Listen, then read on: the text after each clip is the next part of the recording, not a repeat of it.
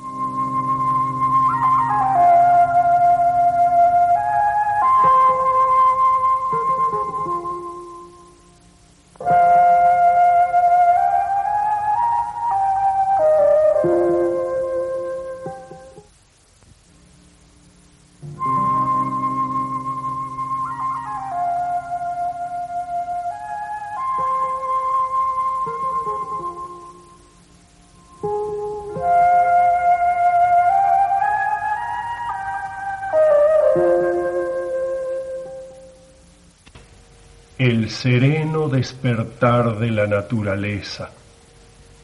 Se van las sombras de la noche y la luz del sol pinta colores en las flores.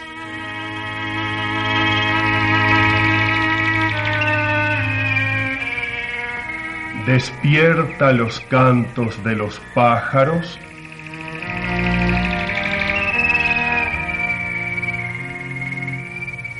aviva el verdor de los paisajes.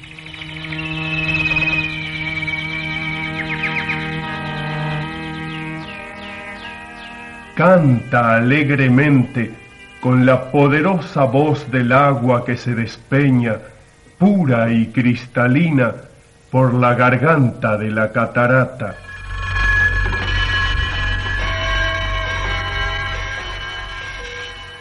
Sin embargo, el agua pura se está muriendo. Muy pronto, tal vez, la Tierra será un enorme globo lleno de agua envenenada. ¿Enfermaremos mañana a causa del agua enferma? ¿Moriremos a causa del agua muerta después que mueran los peces, los pájaros, las plantas? El agua pura está muriendo. ¿Quién la está matando? La mano del hombre.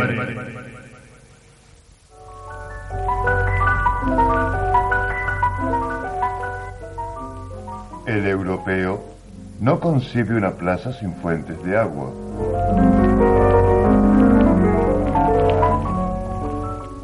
Las reservas de agua potable para toda Europa se calculan suficiente para 15 años más cuando mucho. Así lo indican estudios de la Comisión Económica de las Naciones Unidas. 15 años de plazo. Y después... El agua que corre es agua pura. Esto ha sido una verdad aceptada hasta hoy. Pero hoy ya no se puede confiar ni en el agua que corre.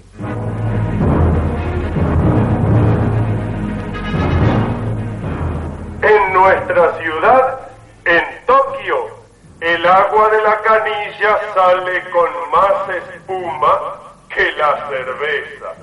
Y para peor, perfumada. Señores, aquí en Francia, de cada cuatro camas de hospital, una está ocupada por una víctima del agua contaminada. Lo afirma un diputado francés.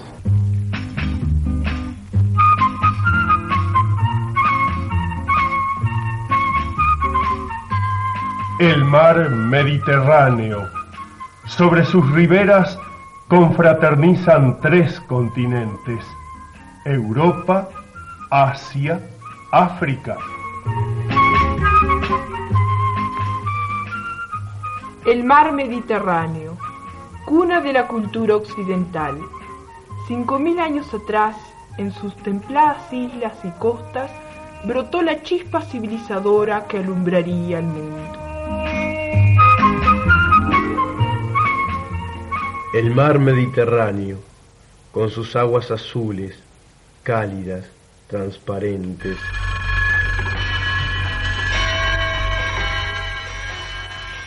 Dentro de 30 años, el mar Mediterráneo será un pantano maloliente, lleno de peces muertos, saturado de microbios, portadores de terribles enfermedades, una cloaca pestilente y mortal. ¿Quién pronuncia tan siniestra profecía? ¿Algún charlatán fantasioso? No, lo afirma el profesor Paul Ehrlich, experto en biología marina de la Universidad de Stanford.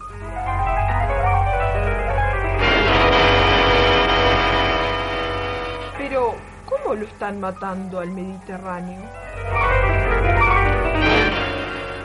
Con las aguas servidas, repletas de sustancias químicas tóxicas que cual pestilente marea negra le descargan los centros poblados de sus orillas. Con los mortales residuos de mercurio y plomo que arrojan las fábricas costeras. Con el petróleo que descargan los supertanques y las refinerías. Con el DDT y otros pesticidas tóxicos usados para fumigar cultivos y que luego los ríos arrastran al mar. Con los residuos químicos producidos por las fábricas de material plástico. Todas estas materias son mortales para la vida marina. Además de envenenar el agua y los peces, destruyen el plancton. ¿Qué es el plancton? Una especie de verdoso caldo nutritivo formado por pequeñísimos vegetales y animales que flota en la superficie del mar y sirve de alimento a los peces. Al ir muriendo el plancton, atacado por los residuos químicos, los peces del Mediterráneo, faltos de alimento, mueren de hambre. El Mediterráneo, mar cerrado y sin renovación de aguas, agoniza aceleradamente, pero es una muestra de lo que, por culpa del hombre, vienen sufriendo todos los océanos del mundo.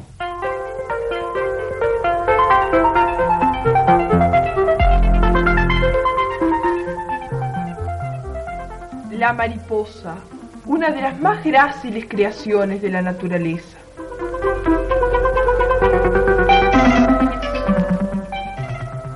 La mariposa, delicado trazo de color temblando sobre las flores.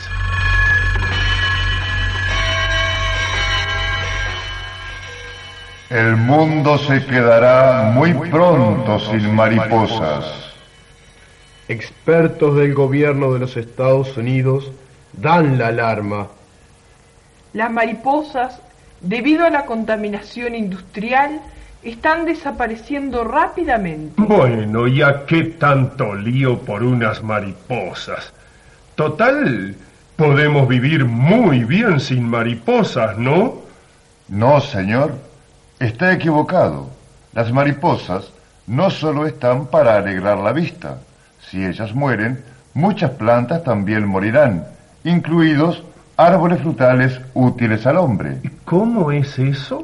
Sí, porque las mariposas, al ir libando de una flor a otra, van llevando en sus patas el polen y, sin ellas saberlo, van haciendo la fecundación entrecruzada. Sin fecundación no hay nuevas semillas. Sin nuevas semillas no hay nuevas plantas. ¿Lo ve ahora? Ah, pero ¿quién iba a imaginar, eh? Entonces, esto es como una cadena. Exactamente, la cadena biológica, la cadena ecológica.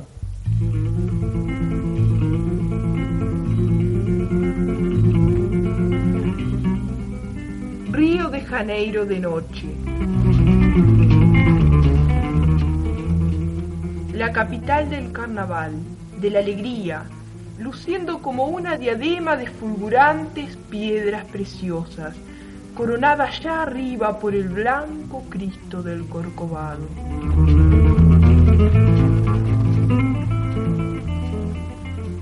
Y esto es Río de Janeiro de día. La ciudad envuelta en una nube gris verdosa, la nube del smog, la venenosa nube creada por la mano del hombre, el smog, atmósfera artificial que envuelve y asfixia a todas las urbes modernas. Allí flotan los gases de escape de los autos, el calor sudado por el asfalto de las calles, el humo de las chimeneas fabriles, el polvo del tráfico. Esto es el smog. Y en Río de Janeiro, Buenos Aires, Montevideo, el smog todavía es benigno, hasta pintoresco. Pero... Estas eran las máscaras antiguas usadas por los soldados de las trincheras en la guerra del 14. Hoy día, en las calles del centro de Tokio, capital del Japón, los policías de tránsito usan máscaras iguales a esta y cada tanto deben descansar aspirando oxígeno puro. Tanto es el veneno del aire. Los astronautas del Apolo 10, al pasar sobre la ciudad de Los Ángeles, vieron una gran nube amarillenta de smog, como una gigantesca esponja asfixiante, el producto de miles de chimeneas. Era visible a la altura de 40.000 kilómetros, distancia a la que muy pocos detalles terrestres pueden distinguirse. En 1952, la ciudad de Londres estuvo cinco días bajo una nube de smog. Al disiparse, dejó tras de sí el saldo de cinco mil cadáveres, muertes producidas por asfixia, afecciones cardíacas, asma, alergias, envenenamiento.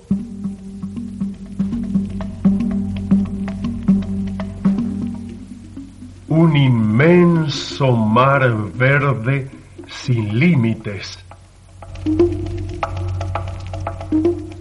Esto es la Amazonia, la mayor reserva vegetal del planeta. Cuatro millones de kilómetros cuadrados de fascinante mar verde, regado por el Amazonas y sus afluentes, en su mayoría todavía inexplorado, en cuyo seno cálido bulle la vida animal. Pero el progreso avanza. Las compañías multinacionales, despejando lugar para sus gigantescos proyectos ganaderos, agrícolas e industriales, están arrasando miles y miles de kilómetros cuadrados de árboles. De seguir esta destrucción, dentro de 20 o 30 años no más, la Amazonia lucirá así. Un árido desierto rojo, calcinado por el sol, donde toda la vida ha desaparecido. un desierto. Vamos a no exagerar. Un desierto con todo lo que llueve en la Amazonia.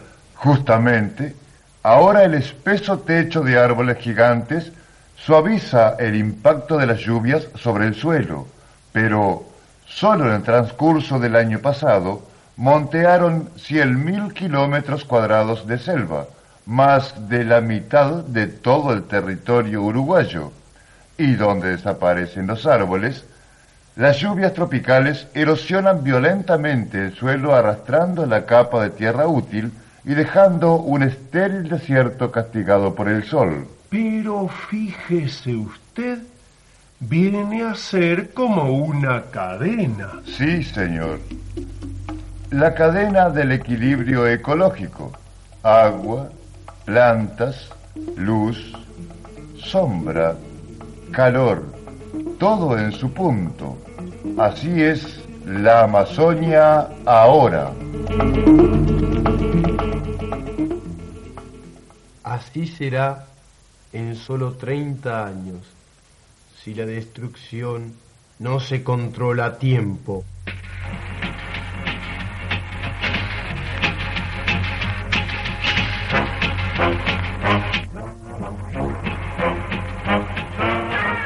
Nueva York. La super ciudad del mundo moderno, joya de luz en la noche. 10 millones de habitantes.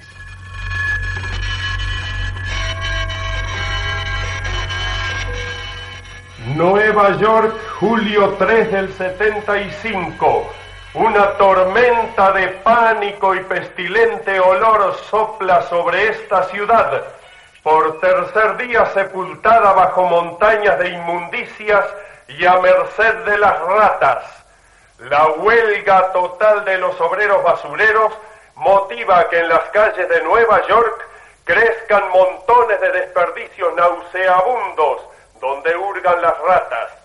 30.000 toneladas diarias de basura produce esta ciudad, las que al cabo de tres días de fermentación a pleno sol, a una temperatura superior a los 30 grados, hacen prever epidemias de incalculables consecuencias.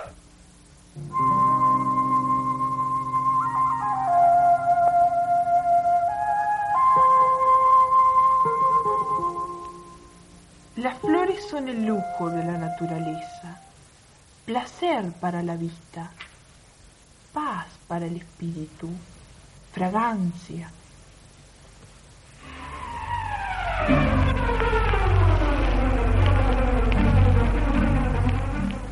Y entre las flores zumban las doradas abejas, llevando en sus patas, como las mariposas, el polen fecundante necesario para la reproducción de plantas y legumbres.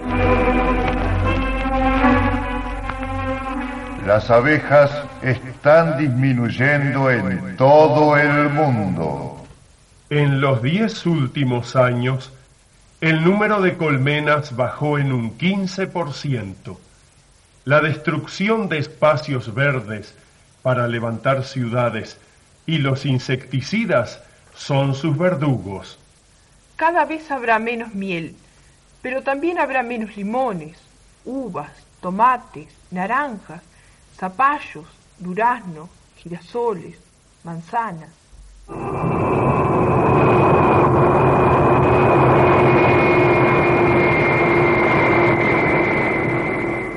El jet del servicio Nueva York-París acaba de aterrizar.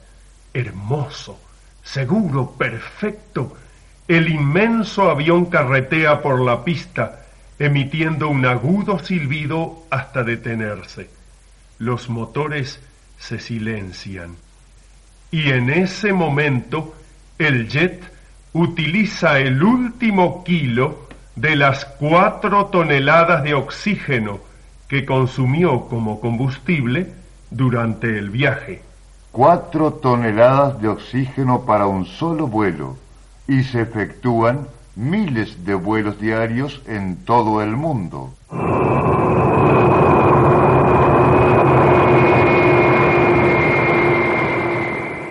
El gigantesco trueno de los jets aparte de las serias molestias para los oídos, está cambiando a su paso el clima y la atmósfera terrestre.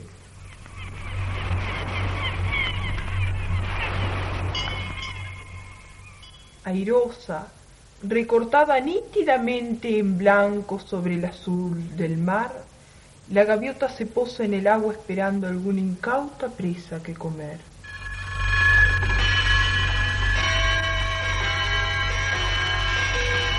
Inglaterra, 1967. El Torrey Canyon, un transporte petrolero, encalló en arrecifes de la costa sur inglesa, partiéndose violentamente sus bodegas y arrojando al mar 100 toneladas de petróleo. Medio millón de aves marinas murieron a causa de este accidente. En todas las costas del Canal de la Mancha y del Atlántico Norte se amontonan millares de peces muertos en un pestilente amasijo de aceitosidad negra que empapa las arenas costeras. Hoy, a 10 años del desastre del Torre Cañón, amplias zonas de aquella región están todavía desiertas de vida animal y vegetal y catástrofes como esta se producen dos o tres cada año.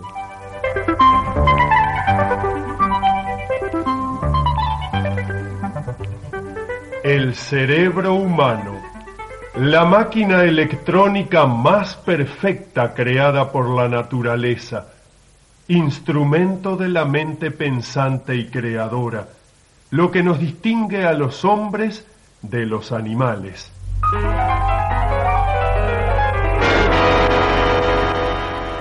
Por lo menos 130 millones de personas padecen problemas neuropsiquiátricos en América.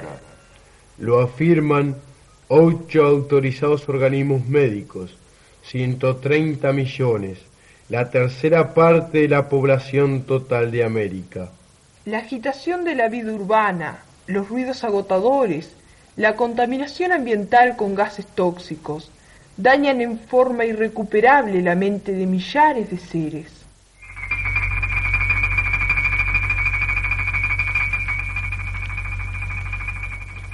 ¿Acaso no es algo hermoso, además de práctico, el tenue arabesco que traza en el aire un vaporizador de spray o aerosol artefacto cada vez más familiar por sus mil aplicaciones en la vida doméstica? Atención, los aerosoles deben ser prohibidos, o por lo menos muy controlados. El uso generalizado de aerosoles provoca aumento en los casos de cáncer de piel. Bueno, bueno, por un aparatito que lanza un chorrito, por favor. Claro que uno solo no, pero ¿usted se imagina cuántos millones de aerosoles se están usando en las ciudades de todo el mundo? Baba, ¿y eso qué tiene que ver? Tiene que el aerosol funciona con un gas, el fluorcarbono, que sube y se concentra en lo alto de la atmósfera y allí destruye la capa de gas ozono. Baba, gas más, gas menos. Es que la envoltura de gas ozono es quien nos protege de la penetración de los rayos cósmicos. ¿Y qué hay con eso? Los rayos cósmicos, está comprobado, producen cáncer. ¿Le parece poco? Ah, pero fíjese, todo es como una cadena. Sí, señor. Toda acción que realice el hombre desata consecuencias en la naturaleza, a veces consecuencias fatales.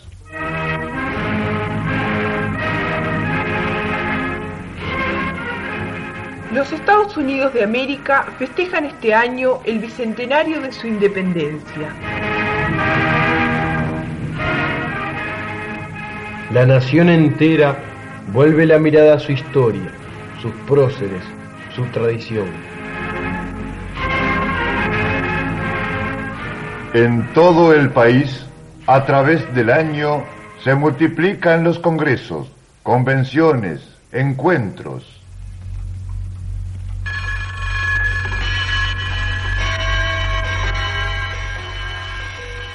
Filadelfia, agosto 20. Igual que en una novela de Agatha Christie, 30 excombatientes que asistieron aquí a un congreso de la Legión Americana han muerto víctimas de una misteriosa enfermedad y otros 150 han sido hospitalizados en grave estado. Centenares de médicos e investigadores trabajan día y noche para identificar el origen de la misteriosa mortandad de los legionarios. ¡Atención! Noticia de último momento. Ha sido identificado el mal de los legionarios. En análisis de tejidos de riñón e hígado de las víctimas realizado en la Universidad de Connecticut, se comprobó que la muerte de 30 asistentes al Congreso de Filadelfia fue motivada por la ingestión, todavía no se sabe cómo, de carbonilo de níquel. Esta sustancia muy venenosa se usa en la fabricación de material plástico y caucho sintético.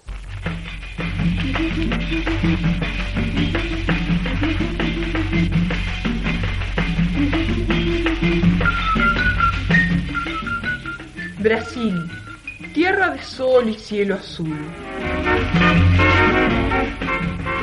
Brasil, salvaje naturaleza y ultramoderna técnica. Brasil, pintoresco, lleno de color, de luz, de alegría. Salvador de Bahía, urgente. Más de 2.000 personas debieron ser hospitalizadas gravemente intoxicadas con gas de cloro proveniente de un escape en la compañía química de Recorcobo.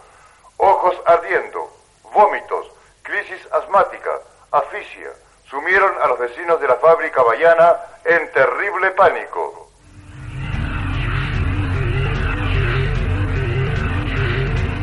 Seis, cinco, cuatro, tres, dos, uno, ¡fuego!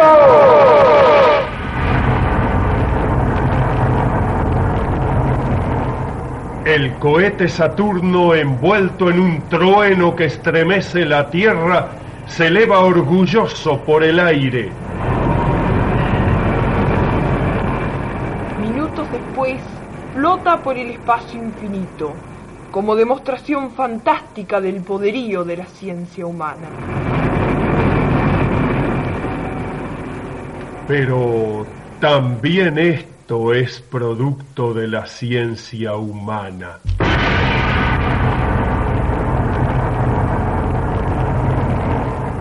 La pavorosa bomba atómica con su hongo de muerte y desolación.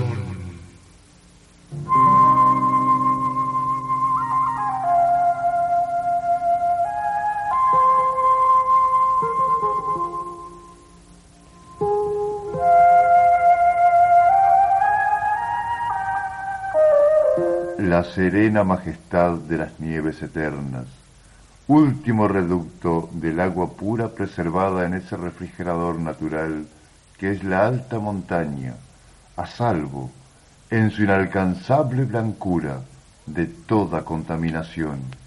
Bombas nucleares detonadas en la atmósfera están provocando precipitaciones de estroncio radiactivo sobre todas las nieves y glaciares del mundo.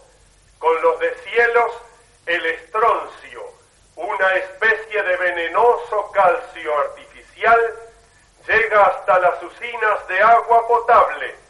Al fijarse en los huesos, el estroncio radiactivo puede provocar serias deformaciones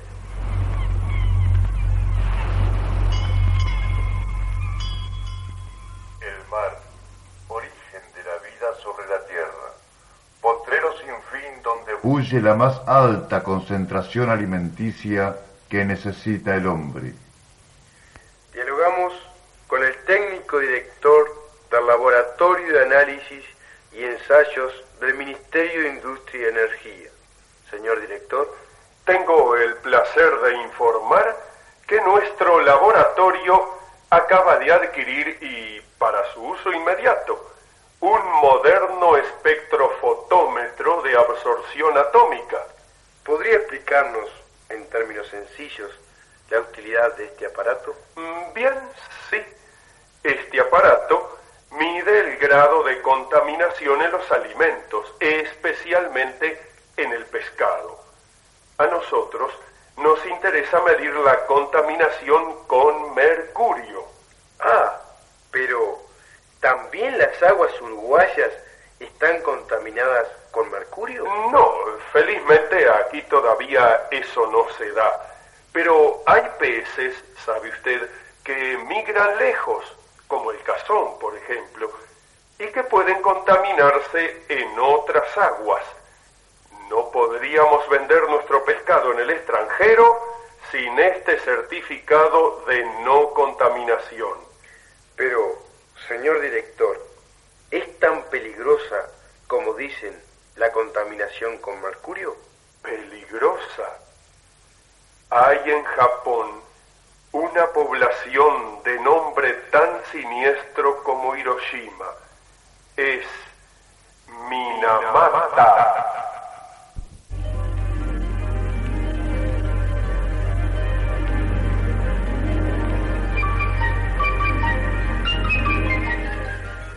Japón, la tierra de la flor del cerezo. Japón, cuyo pueblo ha hecho de la higiene y la prolijidad una religión. Este tribunal de Minamata declara a la compañía Chizo culpable de negligencia criminal, por cuya responsabilidad está obligada a pagar. Y la Chizo pagó 80 millones de dólares por daños y perjuicios. Pero, ¿qué había pasado?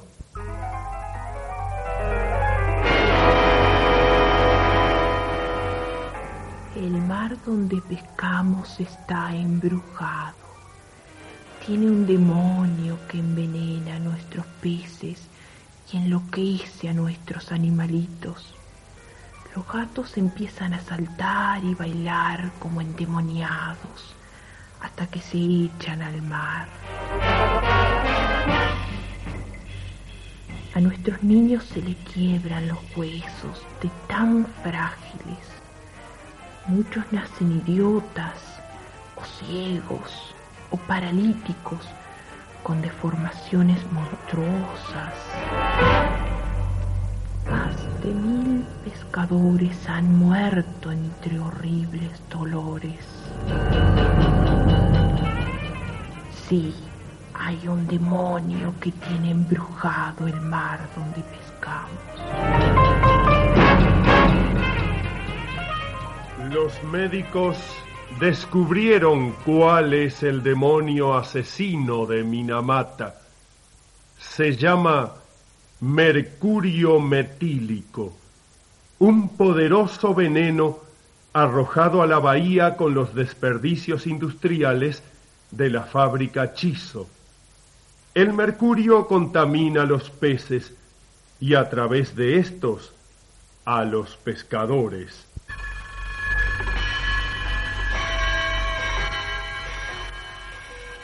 Escuchemos lo que dice Shinobu, joven hija de pescadores torturada por el mal de Minamata.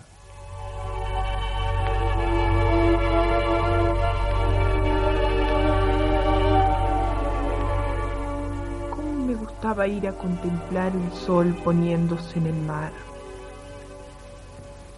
Pero ahora, inválida, tienen que llevarme sé que nunca me curaré. A veces me pregunto, ¿por qué de algo tan hermoso como es el mar puede salir un mal tan horrible y dañino? Y no es solamente Shinobu la que formula preguntas difíciles de contestar.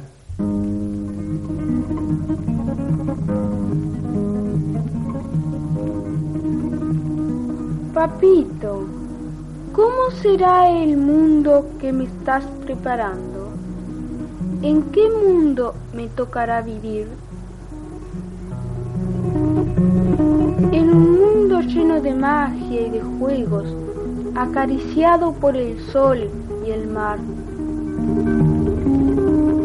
O en un mundo lleno de suciedad, con basuras, desperdicios y malos olores. Papito, ¿cómo será el mundo que me estás preparando? Será grande, grande, grandote. ¿Tendré lugar para correr y retosar a mi gusto al aire libre? ¿O será estrecho y triste, lleno de esqueletos de autos y el aire lleno de humo? Papito, ¿cómo será el mundo que me estás preparando? ¿Habrá lugar para mis juegos? El agua de los arroyos será limpia y cristalina, con pajaritos cantando en sus árboles. O será un charco enfermo, lleno de aguas muertas, sin peces, sin vida. Papito, ¿cómo será el mundo que me estás preparando? ¿Cómo será el mundo que me regalarás para vivir?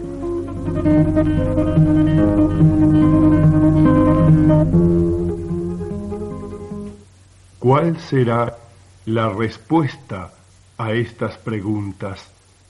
¿Cuál será la solución?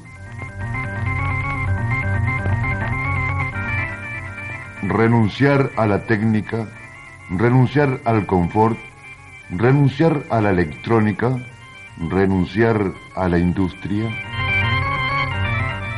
Renunciar a la vida en ciudades con todos los beneficios que da el medio urbano. Volver a la vida del hombre primitivo, él sí, inocente de contaminación.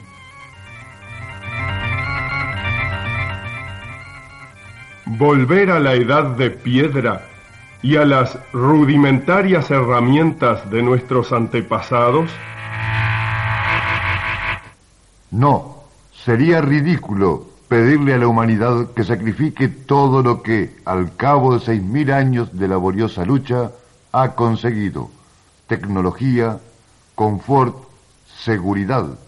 El hombre de hoy, sobre todo el hombre de ciudad, enfrenta un tremendo desafío. cómo usar y aprovechar la naturaleza sin envenenarla ni destruirla? Hace cien años, un indio norteamericano dijo, La tierra no pertenece al hombre, es el hombre el que pertenece a la tierra. Aquel indio sabía que la naturaleza es como una delicada red en que todas las formas de vida, incluida la humana, dependen unas de otras. Es la cadena ecológica, la relación de los seres vivos con el medio ambiente en que viven. Un poeta árabe lo ha dicho.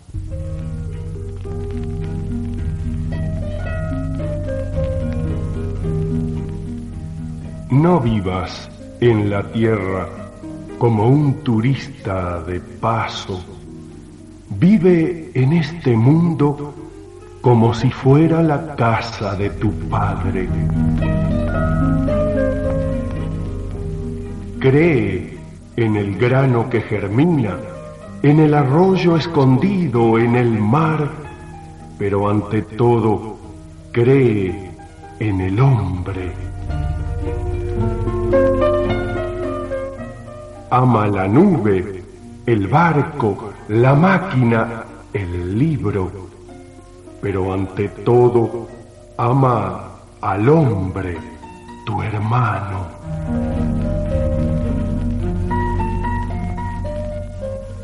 Siente la tristeza de la rama que se seca y del planeta que se extingue.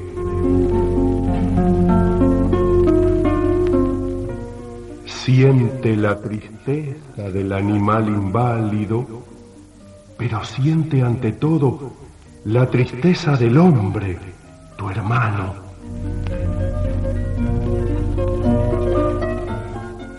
Que todos los bienes de la tierra te brinden su alegría. Que la sombra y la luz te brinden su alegría.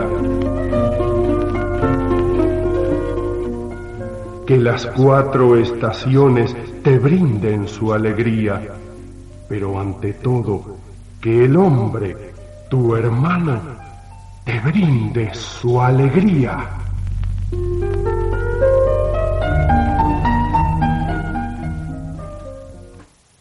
Sí, ¿cómo lograr la perfecta armonía entre el hombre, los demás seres vivientes y la tierra, madre de todos?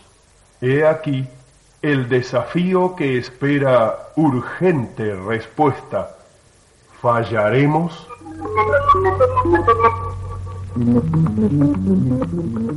He aquí nuestro hogar, la madre tierra. La dejaremos morir